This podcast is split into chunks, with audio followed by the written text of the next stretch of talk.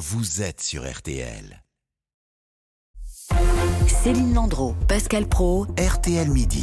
C'est des gens qui crient, qui viennent vers moi, et surtout des corps qui bougent encore sous les roues du camion.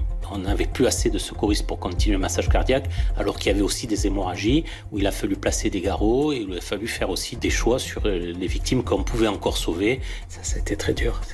C'est un film que je n'aime pas revoir. Le témoignage de Pierre Binot, sapeur-pompier, l'un des premiers arrivés sur la promenade des Anglais le soir du 14 juillet 2016, après l'attaque au camion du terroriste Mohamed Lawesh Boulel. 86 morts, plus de 450 blessés. Six ans plus tard, le procès de, cette, de cet attentat va donc s'ouvrir dans un peu plus d'une heure maintenant à la Cour d'assises spéciale de Paris. Cindy Hubert et Nicolas Burnand, vous êtes euh, au Palais de justice justement de Paris pour RTL. C'est vous qui allez couvrir ce procès. Bonjour. Bonjour. On commence avec vous, Nicolas. On est deux mois à peine après la fin du procès des attentats du 13 novembre.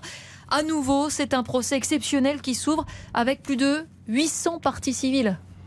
Oui, sur l'île de la Cité, les familles de victimes, le visage fermé, certaines accompagnées leurs avocats, arrivent au compte-gouttes. Elles gravissent les marches avant de s'engouffrer dans le palais de justice. Elles portent des cordons verts autour du cou lorsqu'elles souhaitent répondre aux questions des journalistes, rouges lorsqu'elles ne veulent pas s'exprimer, le tout autour d'un imposant dispositif de sécurité, comme pour le procès du 13 novembre, point de filtrage, fouille. Le quartier est bouclé par des policiers lourdement armés. À 800 km de la salle de bois clair de cette cour d'assises, Une partie des victimes assisteront également aux audiences retransmises au Palais des Congrès de Nice. Elles pourront euh, par ailleurs suivre ce procès à distance sur une web radio avec 20 euh, minutes de décalage, y compris à l'étranger, euh, puisque sur les 86 morts, 33 sont de nationalité étrangère. Et la particularité peut-être par rapport aux attentats du 13 novembre, c'est aussi la présence de nombreux enfants parmi les victimes.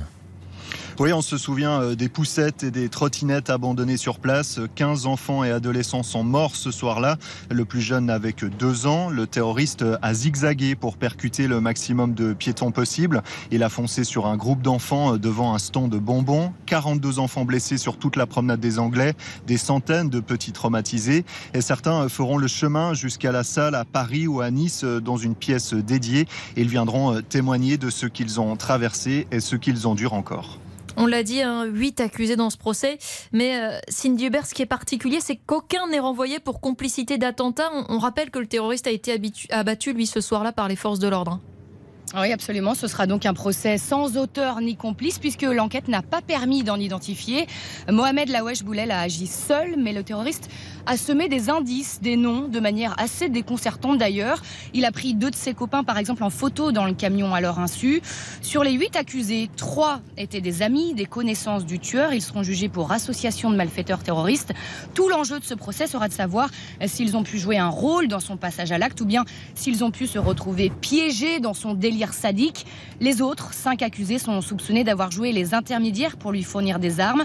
Vous le comprenez, on est donc sur des troisièmes, des quatrièmes couteaux, des accusés très périphériques. Et c'est peut-être pour ça que les, victimes redoutent un procès très frustrant, quand il va y avoir un fossé entre le profil des accusés et l'horreur absolue des faits. Et c'est aussi l'occasion de, euh, faire un point sur le profil psychologique, peut-être culturel, intellectuel de Mohamed Lawesh Boualel. Oui, parce qu'on se souvient que Daesh avait bien euh, revendiqué euh, l'attentat deux jours après, mais il s'agissait sans doute d'une revendication opportuniste. Le terrorisme n'a pas eu de contact avec l'État islamique, aucune instruction, pas d'allégeance. Nous allons donc nous retrouver avec pas mal de questions sans réponse et c'est assez vertigineux. Qu'est-ce qui a bien pu se passer dans la tête de cet homme? Et pour le comprendre, il va falloir se plonger dans la personnalité de Mohamed Lawesh Boulel, car c'est quelqu'un qui avait à bien des aspects des traits de psychopathe, quelqu'un d'instable, obsédé par le sexe, fasciné par l'ultra-violence. La Wesh Boulel frappait sa femme tous les jours, il poignardait la peluche de sa fille.